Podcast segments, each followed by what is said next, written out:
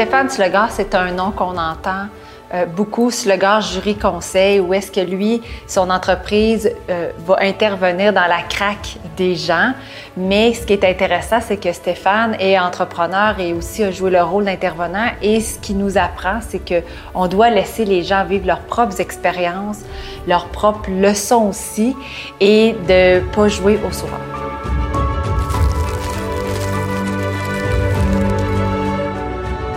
Écoute, dans un premier temps, je veux vraiment te remercier de m'inviter à ce podcast. Euh, je suis super heureux d'être là. Puis craquer, pour moi, ben, après une année d'expérience de travail où j'avais l'impression que je devais, en guillemets, sauver les gens, j'ai craqué. non, à ce moment-là, j'étais un intervenant. Un intervenant, un conseiller en emploi auprès d'une clientèle défavorisée. Puis je me suis donné pendant un an parce que moi, je savais que j'allais travailler avec les humains dès que j'étais tout petit. Et puis, je me suis donné pendant un an. Puis à la fin de l'année, j'ai vraiment craqué. J'ai vraiment craqué. Puis craquer à ce moment-là, c'était euh, la peine, euh, c'est pas fait pour moi, euh, qu'est-ce qui se passe, etc. Donc, je portais beaucoup de choses sur moi. Donc, il a pas tu remettais en doute un peu ce que tu avais amené ou, la, ou la, place que tu occupais? Je remettais en doute le choix professionnel du moment. J'avais 21, 22, peut-être 23 ans. Et euh, je savais que je voulais travailler avec les humains et je m'étais donné tellement. Mais là, à un moment donné, tu te rends compte que tu ne peux pas porter ce que les gens doivent porter eux-mêmes et elles-mêmes. Ah, OK, tu comme un peu le sauveur. Oui, c'est ça. Ça que été ma leçon numéro un à cet âge-là, de dire, ben moi, je fais ce que j'ai à faire, les gens font ce qu'ils ont à faire. Mon devoir, c'est de les accompagner. C'était ma première leçon que j'ai appris quand j'ai craqué. Mais c'est une très belle leçon parce qu'il y a beaucoup de gestionnaires qui sont beaucoup dans je vais sauver mon équipe, je vais faire pour eux. Euh, si, j'interviens, bien, ça va fonctionner.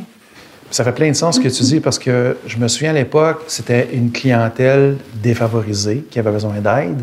Euh, j'ai fait ma vie, j'ai aidé plein de gens toute ma vie. Je les ai accompagnés. D'ailleurs, au lieu de dire aider, maintenant, je dis davantage accompagner. Puis maintenant, j'accompagne des leaders, des leaders d'organisation, des chefs d'entreprise, des gens qui ont besoin euh, de prendre soin d'eux pour être meilleurs avec eux-mêmes, avec leur équipe, avec leur famille. Bref, euh, je trouve que c'est vraiment hyper important d'être le plus présent possible avec nos gens pour bien les accompagner. Donc là, première craque vers 21 ans. Ensuite, tu t'es redirigé j'ai poursuivi mon chemin. Ce que j'ai fait à ce moment-là, regarde ce que j'ai fait. J'ai même pas eu d'absentéisme ou rien de ça. Là. Mais c'était, je me rappelle, dans le bureau de ma directrice à l'époque, on s'est assis ensemble, on faisait la révision de l'année. Je trouvais que c'était trop, je trouvais que c'était difficile, etc. C'est l'alignement qui était pas bon. Qu'on soit un chef d'entreprise, une entrepreneur, un entrepreneur, qu'on soit un intervenant, qu'on soit, qu'importe le rôle social qu'on joue, je pense qu'il faut être bien avec soi-même, mais surtout comprendre que on est là pour accompagner les gens dans leur propre développement et non faire à leur place que eux et elles doivent faire. Donc, moi, je dis que l'important qu'on soit un chef d'entreprise, un gestionnaire, un conseiller, un psychologue, qu'importe, c'est le cadeau de la présence qu'on doit donner à nos gens, mais d'abord, avant, tout, à nous-mêmes et à nos gens pour les amener à progresser sur leur propre chemin.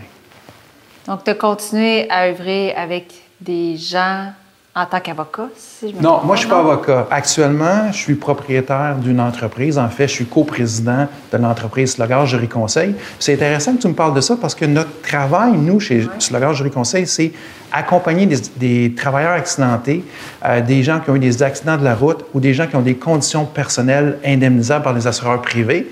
Donc, les gens sont touchés dans leur intégrité physique et psychologique, donc ils vivent des choses difficiles qui peuvent s'apparenter à craquer parce que c'est la vie qui les a amenés à vivre des traumatismes, que ce soit personnel ou un accident. Et notre devoir, nous, chez Slogan Jury Conseil, c'est d'être présent pour eux, pour elles, puis les amener à passer à travers cette épreuve de vie-là, puis d'aller chercher auprès des compagnies d'assurance, privées ou publiques, ce qui leur appartient. L'indemnité, les soins, les traitements. Donc, c'est le fun que tu me poses cette question-là, parce que ce soit au tout début de ma carrière où euh, j'étais avec euh, monsieur, madame, tout le monde, que je sois aujourd'hui avec une gang d'avocats puis des conseillers spécialisés en gestion de réclamation, ou dans mon autre entreprise, Slogan Synergie Management, que je sois avec des chefs d'entreprise directement, c'est la même chose. Le rôle a changé au niveau du rôle social, mais la fonction humaine d'aider la personne dans une phase où elle craque, soit pour des raisons personnelles ou un traumatisme extérieur, c'est la même chose. Est-ce que tu dirais que le chemin qui parcourt, le chemin intérieur, c'est sûr que c'est tous différents parce qu'on est différents, mais est-ce que tu vois une, une, ligne directrice ou une similitude entre justement chacune de ces personnes-là qui vivent des moments importants dans leur vie? Mais moi, je te dis, euh, on est des êtres humains, on est sur cette planète-là, selon mes croyances, pour grandir, progresser, se développer, s'améliorer. C'est des croyances personnelles. Puis la vie nous met sur notre chemin toutes sortes d'épreuves. Donc, on a le choix de les vivre à plein ou de faire à semblant. Puis quand on parle de craquer, moi, je me dis, de temps en temps, euh, on connaît tous des gens qui ont eu des symptômes. Hein, je me sens pas bien, euh, je file pas bien, euh, je suis fatigué, etc. Moi, je me dis, est-ce qu'on est obligé d'attendre de frapper le mur ou pendant qu'on sent ces symptômes-là, on devrait peut-être s'arrêter, observer, puis aller chercher de l'aide tout de suite avant de frapper le mur? Parce que pour moi, craquer, c'est pas une mauvaise nouvelle. Hein? Quand on craque, là, moi, je trouve ça même positif. Parce que c'est une obligation de transformation, c'est une mhm. obligation de changement. Puis quand on attend, je, te le dis, là, la vie nous amène à le réaliser pleinement. Puis c'est là que ça fait mal.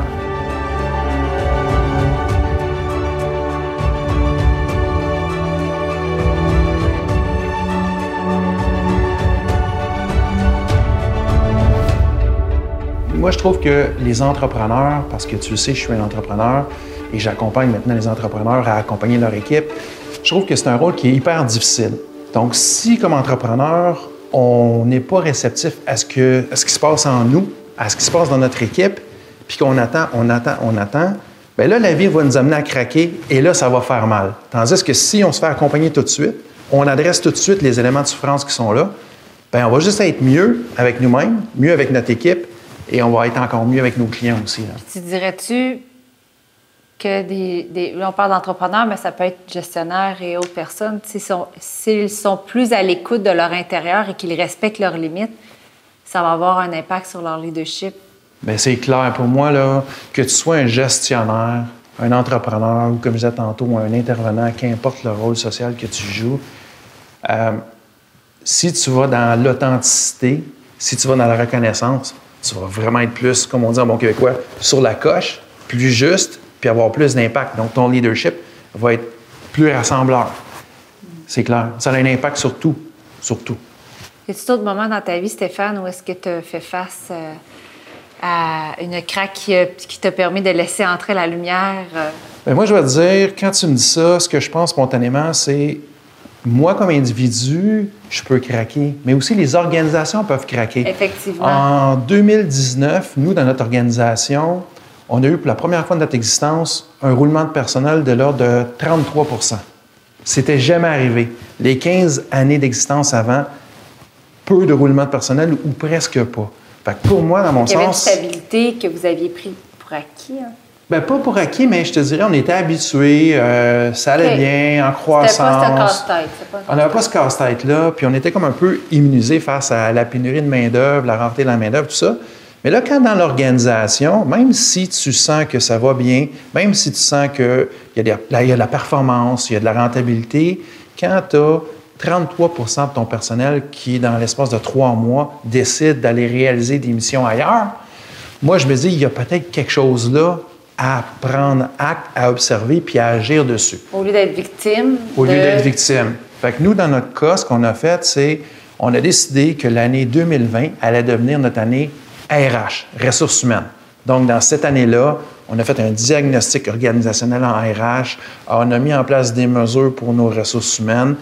C'est comme si la vie était venue nous dire Hey, occupez-vous donc davantage aussi de vos humains à l'intérieur de l'organisation, pas juste à l'extérieur de l'organisation. Parce que notre clientèle, c'est des gens qui ont des accidents de travail, des accidents de la route ou des conditions personnelles. Donc, ils demandent beaucoup d'attention. Mais les gens qui travaillent avec une clientèle comme ça, eux et elles aussi demandent beaucoup d'attention. Donc, on ne peut pas prendre pour acquis que tout va bien, tout est beau. Je pense qu'il faut euh, s'occuper d'eux et d'elles. C'est ce qu'on a fait. Ça, c'était une très bonne affaire.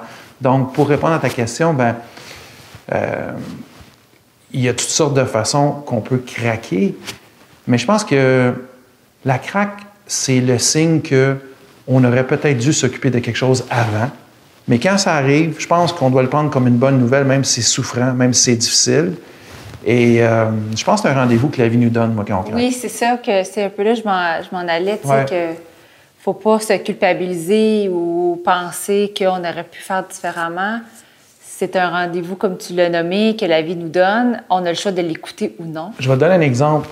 Tu embarques dans ton automobile, tu es à Montréal, tu décides d'aller à Québec.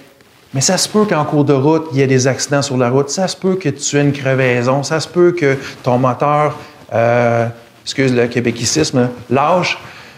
Mais ça veut juste dire qu'il faut que tu t'arrêtes, que tu observes, puis tu en prennes soin. Puis il y a une notion d'attente là-dedans aussi. hein.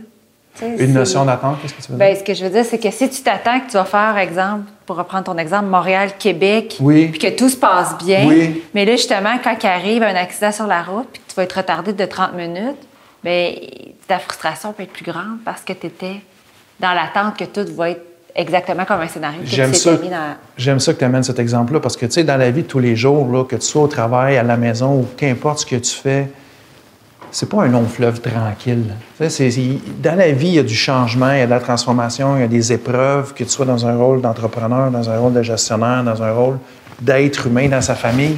Il y a toutes sortes de choses qui se passent. Puis c'est important ce que tu dis, c'est-à-dire, je pense qu'on a la responsabilité d'être le mieux et la mieux possible avec nous-mêmes, de prendre soin de nous. Tu sais, toi, là, il n'y a personne d'autre qui te connaît mieux que toi-même. Personne.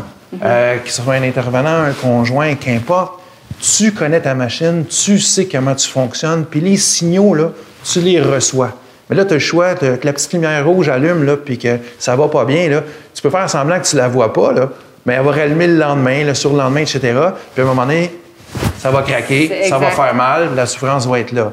Fait que moi, je me dis, ben, on a le choix de l'adresser tout de suite ou plus tard. Ça, c'est un choix personnel. On compose avec notre machine le mieux possible. Mais tôt ou tard, si la vie te donné un rendez-vous, même si tu essaies de le repousser, le rendez-vous, il va arriver. C'est tellement vrai, tu sais, c'est De comme... toute façon. Tu peux faire attention, tu sais, le- le- l'image de mettre sous le tapis, là, c'est un peu ça. Oui, c'est- dans le déni du Il arrive quelque chose, je fais semblant que c'est pas là, je le mets là, je m'en occupe pas. Le lendemain, je le mets là, je m'en occupe pas. Puis remarque une chose, si tu t'occupes pas d'une problématique X, ben, il va en avoir une deuxième, puis il va en avoir une troisième, puis pas nécessairement de la même catégorie. Là. Ça vient que ça s'additionne, cette histoire-là. Puis à un moment donné, là, ben, tu peux attendre que ça fonctionne pas bien du tout, puis que là, malheureusement, tu as un arrêt médical, puis tu as un arrêt de travail, puis là, tu as des soins, des traitements et tout ça. C'est des choses qui peuvent arriver, mais quand on sent nos signaux, là, si on peut les adresser tout de suite, ce serait une bonne idée. Puis si on a besoin d'aide, moi, mon message, c'est allez chercher de l'aide. Moi, j'ai attendu trop longtemps pour aller chercher de l'aide. Allez chercher de l'aide. Faites-vous accompagner. C'est hyper important. C'est pour ça que moi, je fais de Puis il y a l'accompagnement différentes entrepreneurial. approches aussi qui existent Oui. tu sais, pour les gens. Fait que chaque personne va aller chercher ce qui résonne Exact. avec. Super, ben merci. Je trouve que c'est une- un, un- un beau conseil que tu donnes pour terminer. euh, de dire aux gens, euh, le rendez-vous, il est là. euh, même si tu essaies de le fuir, il va être là pareil, puis qu'il existe de l'aide. Écoute, j'ai l'impression que je pourrais en parler pendant des heures et des Ah heures et des heures, mais je veux vraiment te féliciter pour euh, l'initiative de ce podcast-là. Merci. Et comme je le disais hors d'onde, c'est que craquer, c'est riche en sens, et puis il ne faut pas faire à semblant que, que ça n'existe pas, ça existe. Puis je trouve que ce podcast-là nous permet de venir déposer des choses, et j'espère que vous, de votre côté, mais chacun, chacune, vous allez apprendre des petites choses, puis les mettre en pratique. Donc, merci Et à toi. surtout, euh, faire face à ses vulnérabilités. Oui, puis la vulnérabilité, là, c'est une grande qualité qu'on a. C'est pas un défaut, là. Donc, être sensible, être vulnérable, c'est une grande qualité. Mais moi, ce que j'ai le goût de dire, c'est la souffrance, ça fait partie du monde, mais on n'est pas obligé d'attendre de souffrir à l'extrême pour adresser une situation. OK? C'est c'est ça que j'ai le goût de partager. Merci beaucoup. Ça fait plaisir.